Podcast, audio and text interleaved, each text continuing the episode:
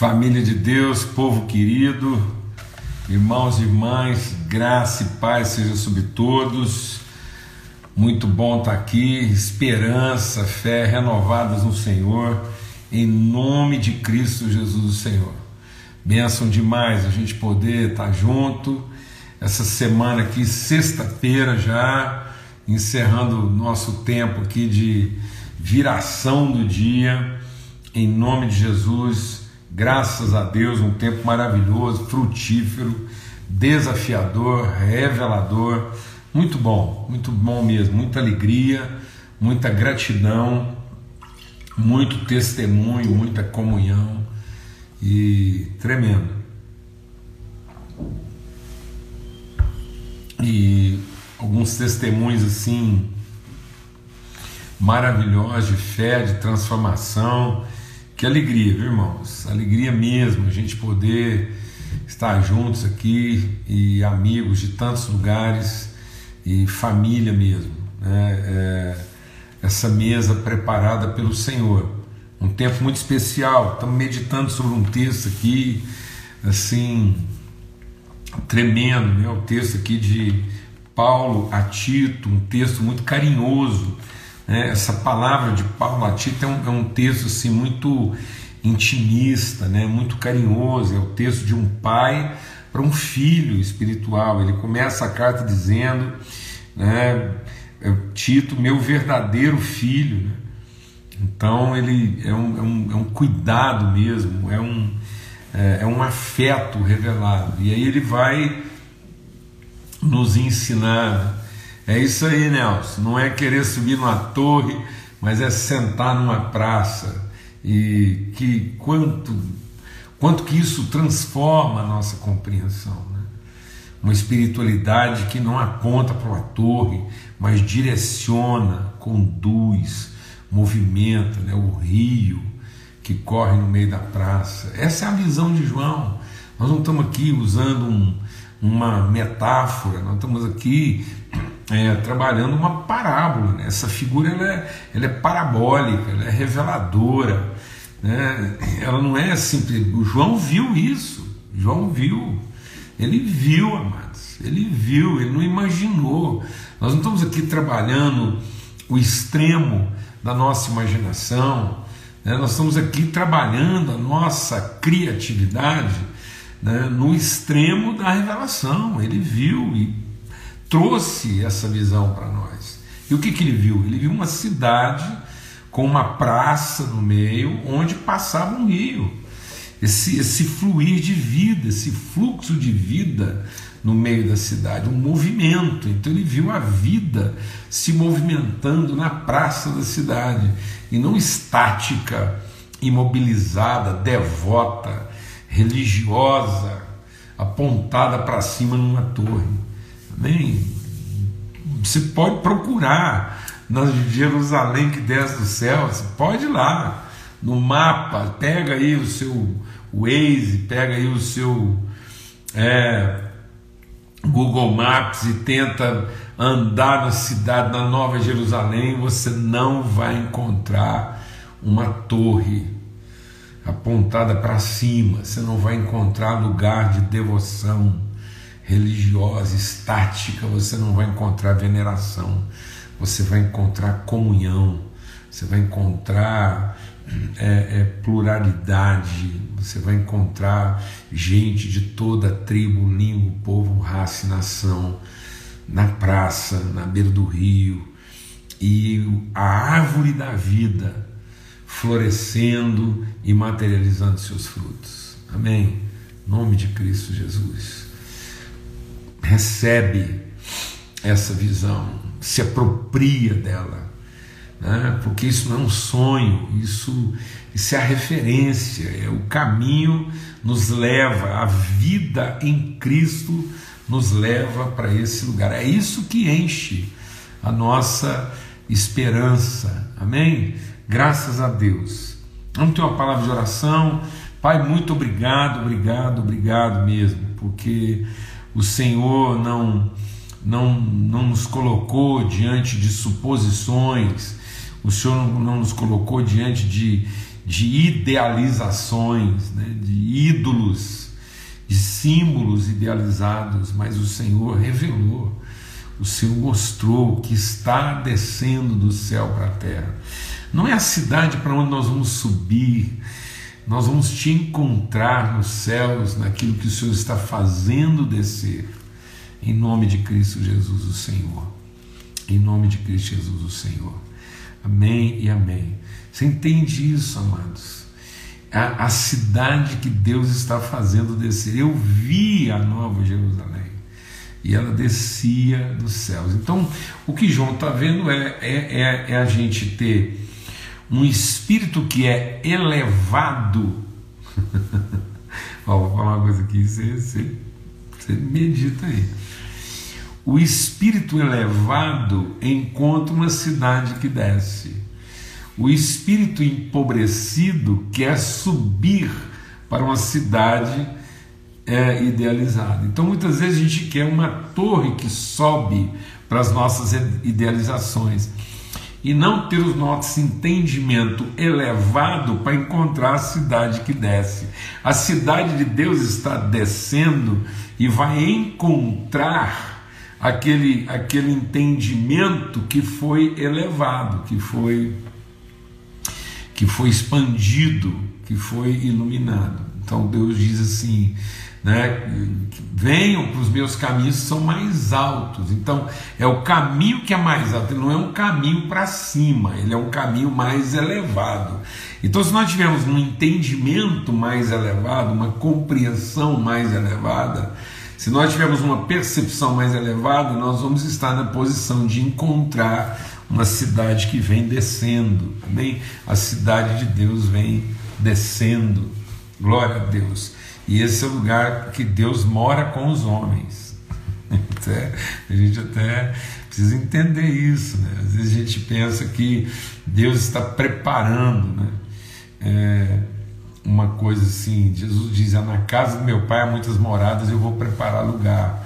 Só que a morada que Deus está preparando é a morada em que Ele quer morar com os homens, é a habitação de Deus com os homens. E às vezes a gente está querendo idealizar como é que nós vamos morar com Deus enquanto Deus está preparando onde é que Ele vai morar com os homens? Vou falar devagar. Às vezes a gente está idealizando como é que nós gostaríamos de morar com Deus. E Ele está preparando formas de morar conosco. Glória a Deus, amados. Ele está fazendo uma cidade descer para Ele morar com os homens. Então, esse era o plano de Deus original. Fazer um povo que seja a imagem de quem nós somos. Eu quero me assentar à mesa com eles. Deus está. A gente quer ser engrandecido com Deus e Deus querendo ter comunhão conosco. Vamos voltar isso aí? A gente querendo ser engrandecido com Deus e Deus querendo ter comunhão conosco. Nós vamos ter que corrigir isso aí, amém, amados? Então a gente querendo subir aos poderes de Deus e Deus querendo descer aos afetos conosco. Amém? Então é isso que Paulo está dizendo a Tito. Glória a Deus, ele está dizendo: olha, a graça de Deus se manifestou, trazendo, trazendo, irmãos. Ela, ela se manifestou revelando, ela se manifestou sendo derramada, ela manifestou enchendo de dentro para fora, fazendo revelar né, os segredos de Deus a partir da nossa interioridade. Então ela se manifestou trazendo salvação a todos. Então, não é uma questão de levar todos à salvação, mas é de trazer salvação a todos. Vamos repetir?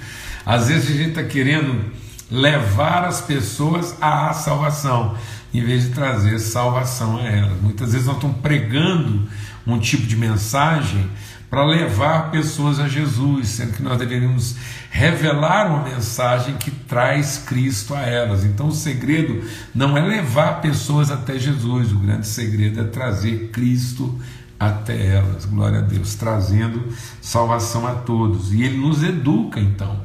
Isso é um processo de educação, de ensino, de transmissão de conhecimento. Glória a Deus. Então, é, então como é que você transmite? Não é como é que você apregoa, não é como é que você defende seus dogmas, defende seus pensamentos, não. Como é que você transmite? Como é que nós transmitimos isso? Educando. Educando a quê? A viver. Então o evangelho tem que fazer sentido para a vida. Às vezes nós estamos pregando um tipo de evangelho, nós estamos comunicando um tipo de evangelho que parece que ele só vai fazer sentido no céu. Não, amados, o Evangelho tem que fazer sentido na vida, nas nossas 24 horas, no mundo que a gente vive, com as tribulações que a gente enfrenta, com, com, com a pessoa difícil que a gente é, na relação difícil com as pessoas difíceis que elas são. Então, são, somos pessoas difíceis, com dilemas, com, com suscetibilidades, com, com variações. Mas o Evangelho harmoniza, ele coloca ordem nesse caos, ele pacifica, ele promove um encontro. Ele é a graça de Deus trazendo salvação a tudo isso. Fazendo sentido na terra. O nosso Evangelho tem que fazer sentido na terra. Amém? E aí isso vai fazer sentido na medida em que as pessoas perceberem que o Evangelho trouxe harmonia a nós. Ele vai encontrar pessoas não bêbadas, assim. É, a, a, primeira sensação, né, a primeira, a primeira, uh, o primeiro adjetivo dado aos cristãos na época, quando eles foram tomados do Espírito Santo, deixa Deus ministrar o nosso coração aqui o primeiro momento até permitia né, dizer, né, eles estão bêbados. Né? Quem é esse povo aí que está bêbado? Né? Parece que estão bêbados aí, pleno sol quente, eles estão bêbados, até que, presta atenção, até que eles começaram a ouvir na sua própria língua. Olha que coisa tremenda. E às vezes nós não estamos saindo desse lugar, né? às vezes até as pessoas podem ter de nós uma impressão, num arrebatamento, numa coisa assim meio. Né? Mas é, é, é, essa, essa nossa, esse nosso êxtase espiritual, ele não pode ser só êxtase, ele não pode ser só arrebatamento. Né? Então, o Pedro viveu um arrebatamento. O Pedro subiu numa sacada lá, mais ou menos também de novo na hora do almoço, teve um arrebatamento, mas a, o, o que o Espírito trouxe a ele não foi para mantê-lo em estado de arrebatamento. Tem alguns cristãos que parece que eles acham que o Espírito Santo vai mantê-los não, o que o Espírito Santo fez naquele, naquele arrebatamento espiritual de Pedro foi dar a ele a sensibilidade de dialogar, de cruzar a fronteira cultural, de cruzar o, a barreira religiosa e cultural para ele conseguir dialogar com Cornélio. Foi, foi para libertar Pedro dele mesmo. Né? Foi para que Pedro deixasse de ser essa pessoa obstinada. Pedro tinha uma obstinação. Ele, ele achava que a vida com Jesus era essa coisa assim, da obstinação. Vou defender. Eu sou, eu sou a defesa da fé. Eu tenho que defender a fé, defender Jesus a qualquer custo. E Jesus disse: Não, Pedro, calma, cuida dos seus irmãos cuida dos seus irmãos, aprenda, aprenda. É, Deus levou Pedro para um, uma grande encruzilhada de percepção. Há uma revisão radical dos seus pensamentos. A ponto de Pedro ter que ressignificar o que ele, o que ele já tinha ouvido de Deus. Porque Pedro responde não para Deus em nome de Deus. É quando, quando Deus fala para Pedro comer aqueles animais anteriormente imundos, e Pedro fala: Não, mas foi o senhor que me falou lá atrás, o senhor me deu uma lei que não era para eu comer isso, agora o senhor está me oferecendo aquilo que o senhor me proibiu. Então, quando Pedro está falando não para Deus, é como se ele estivesse dizendo assim: Deus, o senhor perdeu o juízo. Deixa eu te lembrar. É como se Pedro estivesse querendo lembrar Deus, achando que Deus entrou numa, numa amnésia, né, num equívoco. E Deus falou assim: Pedro, você está meio bêbado, você está meio embriagado, a sua obstinação não está te permitindo ver que eu te trouxe para um grande cruzamento. Você, você, é o você é o pacificador. Toda hora Pedro está tendo que ser lembrado disso. Ele não é o ele não é o argumentador. Ele não é o, a defesa da doutrina. Não, ele é o, o que vai agora ensinar. Esse é o grande desafio. Pedro sai desse lugar de quem defende para quem ensina, e para isso ele tem que abandonar essa coisa obstinada, essa coisa obcecada, né? deixar essa, essa, essa forma obstinada para uma forma mais determinada. O que Deus está querendo de Pedro é uma determinação a determinação de ter que enfrentar ele mesmo. Glória a Deus. E ele falou: agora você vai lá na casa de Cornélio. Então, presta atenção. Deus não está trazendo Cornélio até Pedro. Deus está preparando Pedro para encontrar Cornélio no cruzamento.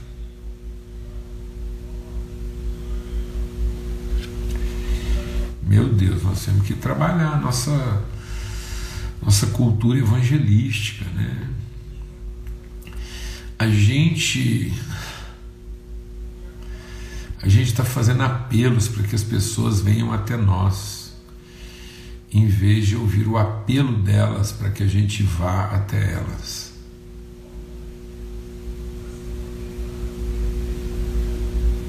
A gente está fazendo apelos para que as pessoas venham até nós em vez de ouvir o apelo delas para que a gente vá até elas. Pedro foi levado até Cornélio, Filipe foi levado até o eunuco. Deus não falou para o eunuco ir onde até Filipe estava. Deus desafiou, Deus, Deus, Deus impulsionou, Deus pulsionou, Deus soprou, Deus empurrou Filipe para indo até o ponto de cruzamento e ele ainda corresse. Todo o esforço foi de Filipe. Ele é que teve que correr para ouvir o que o outro estava falando e perceber as angústias do seu coração e pacificar. Pacificar. Então Deus queria que Pedro pacificasse o coração de Cornélio, mas para isso Pedro tinha que abrir mão da sua obstinação. Deus queria que Filipe pacificasse o coração do eunuco, e para isso Filipe tinha que abrir mão da sua comodidade, ir até o ponto do cruzamento, fazer justiça. Para que o Cornélio fosse transformado, para que o eunuco fosse transformado. Você vê que são figuras totalmente polêmicas da sociedade. Um eunuco, um, um comandante, um representante de um poder despótico. Então Deus está lá falando para Pedro para acalmar o coração daquele que representava um poder despótico, injusto, tirano. Né? E, e, e Deus estava querendo que Felipe pacificasse o coração de um homem que tinha sido mutilado, forçado a ser quem ele não era. Né? Apenas para servir os interesses de alguém. Quanta gente nessa condição, e às vezes a gente querendo apelar para que essas pessoas ainda sofram uma, uma outra violência, né? de ter que se submeter às nossas formas, em vez da gente, de maneira equilibrada, sóbria, sensata, fazer justiça, ir até o encontro delas, sem chocar, né? sem, sem, sem cruzar o sinal sem provocar uma colisão, mas provocar um encontro num ponto de interseção. Amém? E aí a gente compartilhou ontem que isso é cheio de piedade, isso, isso é carregado de bondade, isso não é, isso não é carregado de, de, de, de, de devoção, de, de argumentação, de apologética. Nós não estamos aqui para defender ideias, né? mas nós estamos aqui para guardar relações. Amém? Em nome de Jesus. E aí a gente quer concluir hoje, porque então ele fala. Ele né, é, deu a si mesmo por nós, a fim de nos remir de toda iniquidade e purificar para si mesmo um povo exclusivamente seu, dedicado, um povo que dedicado. Então, amado, nós não temos outro propósito na vida, não. Qual é o nosso propósito? Boas obras. Então, nós não somos dedicados, nós não fomos dedicados à devoção. Nós não fomos dedicados ao culto, à religiosidade.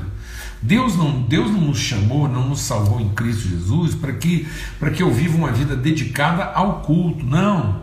Ele, nos, ele, ele mesmo nos dedicou. Nós somos um povo dedicado, um povo que se dedica porque foi dedicado. Aqui, através das nossa, da nossa forma através do, do, do motivo pelo qual nós fazemos as coisas, as pessoas possam conhecer o amor de Deus, a graça de Deus, o favor de Deus. Então ele disse: ensina essas coisas. E aqui que a gente queria concluir, né? Uma graça que salva educando e não dogmatizando, né? e não institucionalizando. E às vezes hoje a gente está tentando salvar pessoas né, através de, de, de ritos, né, de formas, de, de estruturas, de liturgia. Então. Então, Paulo está dizendo: olha, ensina, transmite, comunica, exorta, corrige, para que ninguém despreze você. Então, ele está dizendo que o nosso grande desafio, deixa Deus ministrar o nosso coração aqui, o nosso grande desafio é em evangelizar, formar uma cultura. A igreja, deixa Deus ministrar o nosso coração, mas a igreja está sendo arrastada, a igreja está sendo é, enganada na medida que ela está sendo seduzida a uma arena de argumentação, de conflito, de dialética, de defesa doutrinária. Isso é uma bobagem. Nós não, nós não tínhamos que estar aqui fazendo defesa da nossa fé, nós não tínhamos que estar aqui fazendo apologia do nosso, nosso conjunto de doutrinas. Nós não tínhamos que estar aqui defendendo nossos ritos, quem está mais certo, quem está mais errado. Isso é uma bobagem, isso é uma profunda perda de tempo. Nós não vamos salvar ninguém através de um rito mais certo ou mais errado, porque esse não é a nossa vocação. Nosso papel é estabelecer uma nova forma de entendimento. Então, o cristianismo, através de nós, jamais deveria estar lá na galeria das religiões, disputando um espaço religioso doutrinário, fazendo essa defesa, né, como, como é, é, é, tentando identificar quais são os, os ritos heréticos, né? A gente está muito preocupado em identificar heresias e, e, e o que, que, são os cultos pagãos, o que que. É, não, nada disso, amados. Nós não estamos aqui para corrigir o que está errado, não. Nós estamos aqui para fazer o que é bom. Nós estamos aqui para transformar o mundo em afeição, em amor, né, em bondade, em piedade. Então deixa o Espírito de Deus ministrar no nosso coração aqui. Quando Paulo fala disso aos Efésios, ele diz que é, nós, Deus deu dons e, e para o exercício do ministério. E esse exercício do ministério ele tem um aspecto da natureza, a gente já falou um pouco sobre isso, depois eu vou falar mais sobre isso. E tem um aspecto da ordem. O que é o aspecto da natureza? É a semente, o fruto. Então, entre a semente que é plantada e o fruto que é colhido, nós temos os processos. Então, nós temos os dons ministeriais que são de natureza, o apostólico e o profético, aquilo que fundamenta e aquilo que revela como é que é, já é pronto. Então, o fruto diz como é que está pronto, o que, que é o propósito, e, e é o profético, e o apostólico diz qual é a origem, qual é a sua natureza essencial. Então, nós temos o alfa e o ômega. Entre uma coisa e outra, nós temos o processo, nós temos essa, esse, esse desenvolvimento de ordem, que é o evangelístico, o pastoral e o mestre. Então ele está dizendo que a nossa forma de evangelização ela tem que caminhar para um, um cuidado. É, é uma evangelização que, que cura feridas, que trata sentimentos. Não é uma evangelização que propõe ritos não é uma, uma evangelização que, que fica vendendo indulgências e garantias de futuro. Não. É uma evangelização que faz a vida ter sentido. No seu kairos, no seu momento presente. A gente está fazendo um tipo de evangelização em que parece que a vida só vai fazer sentido no futuro. Parece que nós estamos fazendo uma evangelização para alcançar inquilinos do céu e não formar moradores na terra. Vou repetir. Nós não podemos continuar evangelizando como se a gente estivesse aqui conquistando inquilinos do céu e não formando moradores da terra. A nossa evangelização tem que formar moradores da terra. E não conquistar, seduzir inquilinos do céu. Nós não tínhamos que estar aqui prometendo o céu, nós estamos aqui prometendo a terra. Nós temos que estar aqui prometendo a terra, nós temos que ter certeza de céu e promessa de terra, para encher a terra com a sua glória, para a vida na terra fazer sentido. Amém, irmãos? Você acha que eu estou exagerando? Então abra a sua Bíblia, abra a sua Bíblia, lá em Isaías capítulo 26. Abra sua Bíblia em Isaías 26, que diz assim: Verso 17: Como mulher que estava grávida para dar à luz, se contorce e grita de dor, assim estávamos nós na presença do Senhor. Então a igreja está sofrendo, tendo contração, ela está sofrendo tudo o que uma mulher grávida sofre: dor, contração, dilatação abdominal. Então você olha para ela e fala assim: ela está grávida, mas ela não está grávida. Ela está inchada de vento, de gases. Então o abdômen dela dilatou, não porque ela tem uma pessoa lá dentro, mas é porque ela tem uma, uma intoxicação alimentar.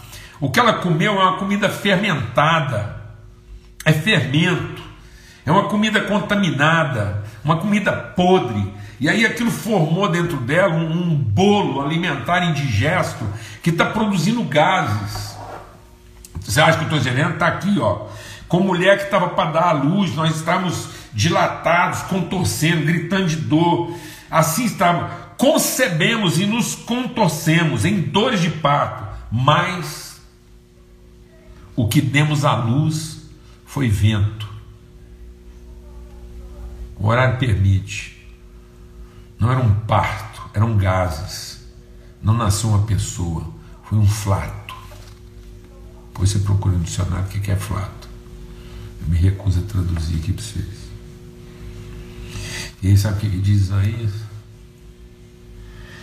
Não trouxemos salvação alguma, porque não nasceram moradores do mundo. Sabe como é que a graça nos salva? Educando a viver no mundo. Então a graça não regimenta inquilinos do céu. A graça forma moradores da terra, para que a glória de Deus encha a terra. Sabe como é que nós vamos trazer salvação para esse mundo? Formando pessoas que conhecem qual o propósito de vida deles na terra. Então nós temos que ter certeza de céu e promessa de terra de que Deus nos fará cumprir o propósito dele, que é encher a terra de pessoas que manifestam a glória de Deus. E não pessoas que adiam suas responsabilidades na terra em nome de uma expectativa de céu. Então ensina. Vamos deixar de ser pregoeiros de doutrinas, defensores de teses, intérpretes e exegetas de textos bíblicos para sermos verdadeiros tradutores dos afetos de Deus. Porque a nossa fé não tem que evoluir por uma defesa apologética, nossa fé de fato evolui quando ela evolui para os afetos. Se a nossa fé não terminar em afetos, então ele é míope e estéril, como Pedro nos escreve.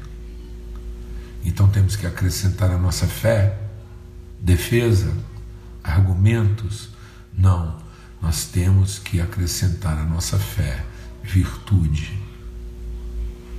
para que ela evolua para os afetos e não para os argumentos.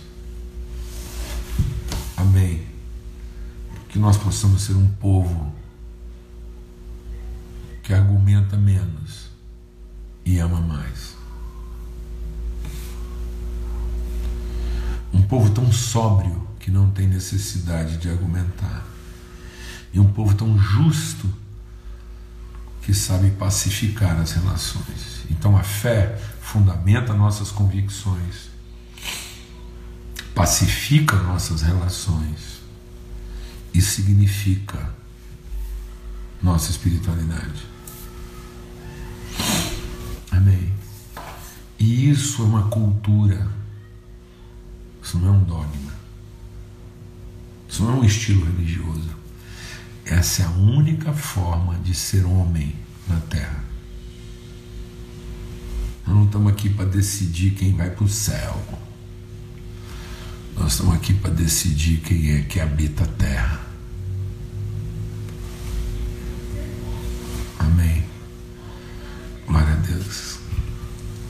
Em nome de Jesus, trazer salvação a esse mundo, porque a criação está gemendo à espera de que filhos de Deus se revelem. Muito bom, bom demais estar com vocês. Glória a Deus. Até domingo, se Deus quiser.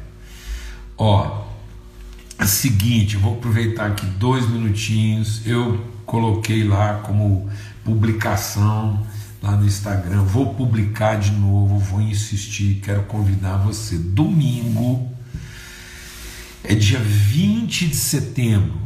É bem próximo, já é, já, já é o início, é o prenúncio da primavera. A gente vem vivendo aí desde março até agora, meados de setembro, um dos outonos e um dos invernos mais desafiadores da nossa vida, mas nosso coração está cheio de esperança de que estão chegando as chuvas da primavera para que a gente possa ver florir tudo aquilo que Deus está trabalhando de maneira tão profunda no nosso coração. Então é assim, cheio de esperança é, sem expectativa, apenas entendendo as estações, que dia 20, domingo, a gente quer ter um encontro bem alegre, um encontro assim de muita celebração, de muito contentamento. Então, dia 20, domingo agora, 17 horas, 5 horas na tarde. Então é 5 horas da tarde, 17, horário de Brasília, domingo nós vamos ter um encontro, um sarau. Sarau, papo, música, testemunha, aquelas coisas de, de final de tarde mesmo, encontro de família, um sarau. O Brasil em causas e causos. A gente vai testemunhar causas e contar causos. Cantar, celebrar, um tempo maravilhoso, Carlinhos Veiga, Diamanso, Lucas Góes e é, Helenara Idamo, Wesley Marlene, Hamilton Carneiro, né, Gesiel. Então, assim, um tempo assim maravilhoso mesmo, da gente ter comunhão. E Olemir vai estar com a gente. Olemir é um músico sensacional aqui de Goiânia. E, enfim, é, domingo. E aí, o que, que a gente está convidando você? Todo mundo coloca lá seu pão de queijo, chama os amigos, sua broa, sua pamonha. Aqui em Goiás não pode faltar uma pamonha é, é, a moda, pamonha doida, pamonha alucinada, essa pamonha aqui de Goiás, a moda, tem linguiça, tem de tudo lá. E as meninas amam. Eu sou mais tradiça, eu gosto mais daquela pamonha lá de Minas, lá, que é só pamonha doce mas também vou honrar aqui a nossa irmã Pauline, que é a nossa nutricionista. Aí também tem que ter uma cenourinha picada, um pepininho, amém? Um tomate. Então também tem que ter umas coisas assim mais saudáveis lá, tá ok? Então pode ter esses venenos aí do cerrado aí, mas, que, mas também tem que ter lá uma, umas coisas saudáveis. Você corta uma cenourinha, um pepino, tá bom? e, e por aí, tá ok? Domingo, 20 de setembro, às 17 horas, celebrando em, em causos, causas e causos a chegada aí da primavera, tá ok? Um forte abraço para todos. Você vai ver, a gente vai. Eu vou publicar isso de novo. gente que meteu um torresmo aí. Eu vou publicar isso de novo aí no Instagram, com o endereço lá, o nosso canal lá, a bio tá lá, e canal Sal na Rede, tá bom? É, eu já falei do Lemir aqui, é, né? Eu eu acho que eu consegui lembrar todos aqui, não ficou faltando ninguém não. Então, é, um tempo maravilhoso, a Ellie está listando um por um aí dos, do pessoal que vai estar com a gente. E vão ter outros também, né? na hora lá vão estar outras pessoas, mas enfim, tá ok? E foi tão bom reencontrar o Diamanso aí, né? Saber que o Carlinhos Veiga vai estar com a gente. Então, muito legal. Acho que vai ser um tempo maravilhoso.